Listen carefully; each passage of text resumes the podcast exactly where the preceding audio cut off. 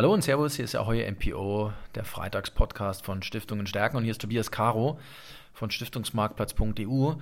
Ähm, wie immer habe ich mir einen Gesprächspartner gesucht. Ich sitze heute zusammen mit Jörg Müller. Er ist ähm, Vermögensberater, bei uns auch gelistet auf Stiftungsmarktplatz.eu und mit ihm habe ich mich getroffen, immer wieder über vor allem das Thema Fondsanlage, das Thema, wie kriegen Stiftungen eigentlich ein bisschen Struktur in ihre Vermögensanlage. Und lieber Jörg Müller, wir ähm, haben uns im Vorgespräch ein bisschen darüber ausgetauscht. Sie haben ein, ein aktuelles Fallbeispiel mitgebracht. Ähm, es gab äh, in jüngster Zeit einfach eine, eine Situation, dass Sie einer Stiftung geholfen haben, ein paar Probleme zu lösen.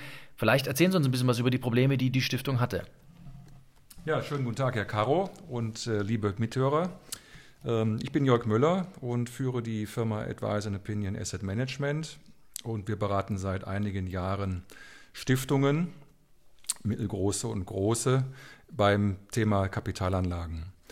Ja, was ist die letzten Jahre und die letzten Monate passiert? Die Zinsen fallen immer tiefer und die Aktien, die laufen wild hin und her. Und äh, da kommt die ein oder andere Stiftung auf uns zu, die wir auf Veranstaltungen oder auch Messen kennenlernen, mittlerweile auch über Online-Tools. Mhm man hat also festgestellt, dass äh, über Werbung wir einen guten Job im Stiftungsbereich machen. Und äh, so kommen die Menschen auf uns zu, senden uns einen Depotauszug und das ist sehr interessant, was man da teilweise sehen kann.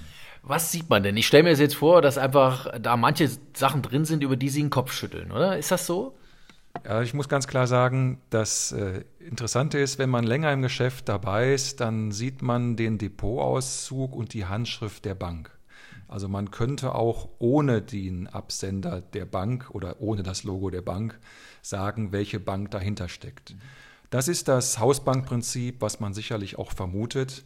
Es zeigt aber auch gleichzeitig äh, in dem Depotauszug, äh, zeigt es lückenlos die Probleme der Stiftung auf, nämlich dass teilweise oder ja, also wirklich teilweise auch äh, übermäßig äh, Hausprodukte im äh, Depot aufliegen mit wenig oder geringen Ausschüttungen und äh, zu konservativer Ausrichtung. Mhm.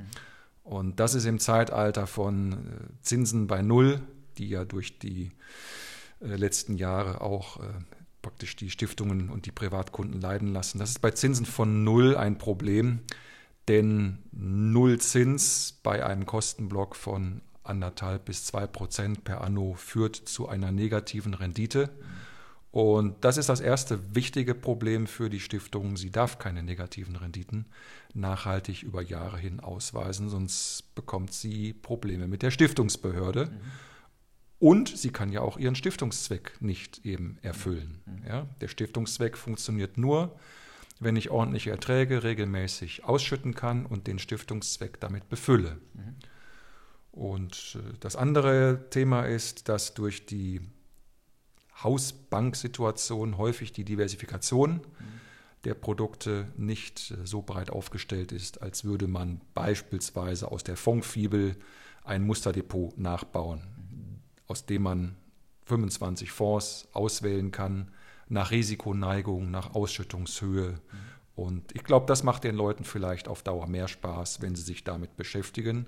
Und wir beraten diese Stiftungsvorstände und Vorständinnen eben, äh, sich damit zu beschäftigen und helfen ihnen auch, äh, ihr Depot äh, zu optimieren und neu zu strukturieren. Und ganz nebenbei schafft man dadurch auch sogar Kosten einzusparen. Mhm.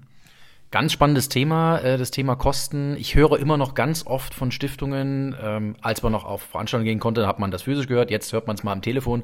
Ich kann ja keine Fonds ohne Ausgabeaufschlag kaufen. Das ist ja eine Mehr, hält sich aber unglaublich hartnäckig im Stiftungsbereich.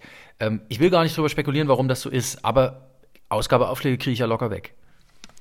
Das ist richtig. Man muss natürlich die Situation der Berater sehen. Die brauchen ein Einkommen. Und ein Teil des Einkommens sind natürlich die Ausgabeaufschläge. Was viele aber nicht wissen, ist, dass die Investmentfonds natürlich neben den Ausgabeaufschlägen auch eine äh, sogenannte Vertriebsprovision äh, anteilig im Fonds abgrenzen, die dem Berater zufließt. Das sind äh, keine richtig großen Beträge, das sind aber durchaus 0,3 bis 0,5 Prozent pro Jahr. Das ist das Einkommen des Beraters. Und das ist auch gut so, denn er könnte ja sonst seine Beratungsplattform nicht führen, wenn er keinen Provisionssatz bekäme. Ähm, ein guter Berater begnügt sich dann auch damit, also ein solider, guter Berater begnügt sich dann auch damit, aus diesen Bestandsprovisionen, die er natürlich offenzulegen hat und die auch durch das Bankreporting seit zwei Jahren auch ausgewiesen und dem Kunden auch ähm, informativ zugesendet werden, in Mark und Pfennig mhm. werden die ausgewiesen. Äh, daneben kann er, er muss nicht, einen Ausgabeaufschlag mhm. rabattieren. Mhm. Ja, und äh, fragen Sie einfach mal Ihren Berater, welchen Rabatt er Ihnen zusteht. Also das ist auch ein, ein, ein Tipp für die Praxis. Äh, sollte auf jeden Fall eine Stiftung machen und da soll sie ruhig ein bisschen hart nachfragen, dass man möglichst große Rabatte, nach Möglichkeit 100 Prozent, ähm, rausschlägt. Ähm, sie haben es gerade schon in Ihren äh, Ausführungen auch erwähnt, das Thema Diversifikation, was man oft in Stiftungsdepots sieht. Ähm, viele gleiche von Konzepte miteinander kombiniert. Fünfmal 70 zu 30 in dem Fonds das muss nicht mehr funktionieren, wird sehr wahrscheinlich auch nicht mehr funktionieren. Was wären so Ihre Hinweise? Wohin sollte ich diversifizieren? Wie sollte das ein bisschen schicker aussehen, ein bisschen zeitgemäßer vor allem? Also in der Vergangenheit hat man sehr stark europäisch, also ganz früher sehr, sehr national angelegt, deutsche Bundesanleihen, deutsche Pfandbriefe, deutsche Aktien.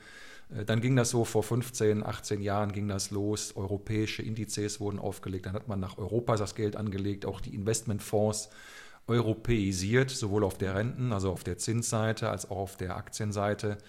Äh, mittlerweile halten wir es für viel sinnvoller, auch ganz international die Dinge anzugehen. Äh, wenn man sich insbesondere auf der Aktienseite umschaut, äh, die letzten Kursbewegungen, insbesondere bei amerikanischen hochkapitalisierten Aktien, nicht nur Technologieaktien sind dort gewaltig gestiegen, sondern auch der Bereich Automobilaktien oder andere disruptive Dinge, die beispielsweise aus dem Nahrungsbereich kommen, äh, wurden dort eben deutlich nach oben im Kurs bewegt. Und äh, solche Dinge sind natürlich in internationalen Fonds hier und da auch vertreten und helfen auch der Stiftung an diesen disruptiven Prozessen ein Stück weit mhm. zu partizipieren. Denn was man eins nicht vergessen darf, Deutschland und auch Europa hat einen Kapitalstock, der sich seit Jahrzehnten nicht mehr bewegt. Wir haben seit ungefähr zwei Jahrzehnten deutliche, deutlichen Abfall, was die äh, Gewinnentwicklung der großen europäischen, wir reden über wirklich großen europäischen Unternehmen, äh, gegenüber amerikanischen Unternehmen entwickelt haben. Äh, das letzte wirklich große, namhafte Unternehmen ist SAP, ist im deutschen Aktienindex vertreten. Der Gründer damals Herr Hopp als ehemaliger IBM-Mitarbeiter mit seinen Kollegen. Und äh, seitdem ist in Deutschland nichts mehr passiert. Und äh, das, darunter leiden natürlich auch die äh, Kunden aus dem Stiftungsbereich und auch die Bankberater, die sich zu sehr national eben bewegen. Also muss man streuen und wir können nicht ausschließen, dass man auch als Stiftung in Deutschland auch mal nach Asien schauen muss. Mhm. Denn das Wachstum in Asien, auch in der Corona-Krise, ist viel früher wieder in den Tritt gekommen und äh, wenn Sie Bilder sehen aus Wuhan, die Touristen machen, wo Leute mittlerweile wieder ohne Maske rumlaufen, dann fragen wir uns, wie geht das? Und es geht. Und das Wachstum dort ist sehr, sehr positiv. Man kann das an den Nowcast-Daten, an Bewegungsdaten äh, aus Google kann man das äh, eher, eher, äh, also äh, sehen, kann man, man kann das äh, dort ähm, beweisen, dass dort also die Bewegungsdaten schon wieder auf dem Niveau von vor Corona sind. Mhm. Das heißt, äh, Umsätze, Produktion, Export, Exportdaten die letzten Wochen waren sehr gut. Also sowas muss dann auch mal mhm. mit Hilfe eines Beraters angedacht werden. Und da gibt es natürlich tolle Unternehmer, die solche Investmentfonds aufgelegt haben, natürlich auch internationale Firmen, mhm. aber alles das ist in Deutschland zu kaufen. Ähm, wenn wir natürlich über Asien sprechen, sprechen wir über Prosperität. Und da, wo die Prosperität gut ist, kann man auch davon ausgehen, dass unter Umständen der Anleihemarkt gar nicht so schlecht ist. Wir reden ja dort über andere Renditeniveaus. Auch das könnte natürlich eine Idee sein, zu sagen, ich hole mir einfach ein Stückchen ordentlichen Ertrag wieder zurück, indem ich zum Beispiel asiatische oder internationale Anleihen mit reinkaufe. Ist das auch so ein bisschen die Idee in diese Richtung, in die Sie denken? Ja, genau das. Und was wir von den Stiftungsbehörden höre ich erfahren, man äh, sieht, dass durchaus auch positiv, wenn man es als Stifter bzw. Vorstand einer Stiftung äh, gut argumentiert. Mhm. Diese Diversifikation, es gibt kein Gesetz, das Ihnen deutsche oder europäische Anlagen vorschreibt. Mhm. Und insofern, äh, wir haben nach und nach natürlich in äh, USA Geld angelegt. Mhm. Das hat auch für die Stiftungen einen positiven Beitrag gebracht. Erstens, weil die Zinsen in den USA höher waren. Äh, zweitens, weil man am steigenden Dollar gegen den Euro äh, Geld verdienen konnte und das hat der Ausschüttung auch wieder gut getan. Aber jetzt gerade nach der Corona-Situation sehen wir, dass die Emerging Markets, die übrigens äh, doppelt bis dreimal so schnell wachsen wie das Bruttosozialprodukt von Europa, mhm. immer noch Zinsniveaus auf Staatsanleihen haben von 4 und 5 und 6 Prozent. Mhm. Ähm, die Auswahlraten vom Kapitalmarkt werden im Moment etwas höher gesehen. Aber rein statistisch muss man sagen, sind die vielleicht etwas zu ängstlich. Und äh, so könnte das als Beimischung auch für Stiftungen ein gutes Thema sein, um auch seine Ausschüttungen in einen positiven Terror zu bekommen. Man muss also nicht nur Aktien kaufen, wo viele dann als Berater immer dran denken. Man kann durchaus auch das äh, 50-50 Depot vielleicht als künftige Benchmark mhm. äh, ins Auge fassen. Äh, das finde ich spannend, dass Sie äh, diese Aspekte mit äh, reinbringen. Was ich noch als starkes Argument für die Voranlage von der Stiftung empfinde, ist das Thema ESG. Ich persönlich glaube, dass viele Stiftungen ESG, wenn sie einzelne Werte, einzelne Aktien, einzelne Anleihen im Depot haben, eigentlich gar nicht machen können. Stiftungen werden gefragt, sie wollen nachhaltig anlegen, dann machen alle ein Häkchen dran. ganz ehrlich, ich glaube, dass das im Wesentlichen über Fonds nur zu machen ist, wo sehr viel Energie momentan das Thema ESG gesteckt wird. Bin ich da auf dem Holzweg? Sie sehen das absolut richtig und das ist auch für uns als Berater schwierig. Wir haben beispielsweise eine Datenbank lizenziert. Wir haben also eine Ausschreibung gemacht, uns verschiedene Datenbanken angeschaut. Es gibt in Deutschland äh, käuflich zu erwerben im Moment sechs äh, Lizenzen von namhaften Unternehmen. Äh, die unterscheiden sich alle ein klein wenig, aber wenn Sie schauen, dass diese ähm, Datenbanken fünfstellige Beträge pro Jahr kosten für, für Ihre Firma, das müssen Sie erstmal verkraften. Ähm, aber diese Datenbanken haben den Vorteil, dass es 200, 300 Analysten gibt, die sich praktisch ein Universum von 5.000 oder 6.000 Aktien anschauen. Und da kommen jeden Tag, jeden Arbeitstag neue Unternehmen dazu und alte müssen wieder mhm. nochmal in den Review.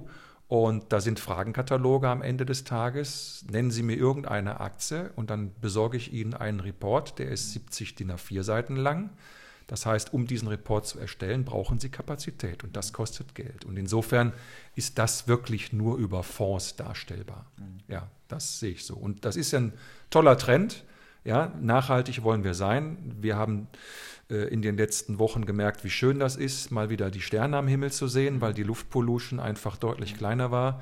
Das Wasser in den Flüssen ist sauberer geworden, leider weil weniger Schiffe waren. Das ist die Kehrseite der Medaille. Aber vielleicht kriegen wir das ja hin, auch das Elektroauto, was in der, in der Presse sehr stark diskutiert wird, wirklich in einer grüneren, in einer besseren Welt demnächst zu leben. Und dafür brauchen wir diese Analysen und die Analysten. Und dafür kann jeder Euro, den Sie in solche Fonds hineinstecken, beitragen, weil es wird auch Druck von den Fondsmanagern ausgeübt auf die Unternehmen, sauberere Dinge zu machen. Mhm. Ich darf Ihnen ein Beispiel nennen, ohne den Namen der Firma zu nennen, aber es gab ein Beispiel von einer Unternehmung, die wir unbedingt kaufen wollten aus dem Gesundheitsbereich. Die Firma macht einen ganz tollen Job, tolle Umsätze und macht Produkte, die wirklich, wirklich aus unserer Sicht gut sind. Die haben sich aber leider bisher geweigert, einen äh, ESG-Report äh, so zu erfüllen oder den Standard so zu setzen, dass man äh, da ein positives Ranking bekommt. Deswegen haben wir die Aktie beispielsweise dann nicht gekauft. Okay. Ja, so. Das ist dann schade, aber die lernen sicherlich noch. Insofern sehr, sehr diszipliniert, ähm, auch sowas mal zu hören von einem Praktiker, ähm, dass man dann auch tatsächlich Abstand nimmt von ähm, Investments. Ähm, es hat mir sehr viel Spaß gemacht, dass wir jetzt ein bisschen Licht ins Dunkel gebracht haben. Was kann ich als Stiftung machen? Ich kann diversifizieren, ich kann bei den Kosten ansetzen, ähm, ich kann mich auch äh, am Ende des Tages damit beschäftigen, dass ich ein bisschen die Brille mal weite, den Fokus weite. Ähm, und dass ich natürlich auf der Ausschüttungsseite mir einfach ein paar Sachen anschaue, äh, die meinen Ertrag konservieren. Ganz tolle Anregungen. Ich glaube, Sie bringen da relativ viel Know-how aus der Praxis mit. Ähm, das habe ich für mich jetzt nochmal mitgenommen. Ich danke Ihnen sehr für Ihre Ausführungen, lieber Jörg Müller von Advice and Opinion. Und äh, Sie, liebe Hörer, bleiben Sie uns gewogen hier auf Stiftungen stärken. Ähm, bleiben Sie ähm, und äh, bleiben Sie dabei bei unserem Podcast Ahoi MPO, den wir jeden Freitag hier auf Stiftungen stärken veröffentlichen. freue mich, wenn wir uns nächste Woche wieder hören. Tschüss und auf bald, Ihr Tobias Caro.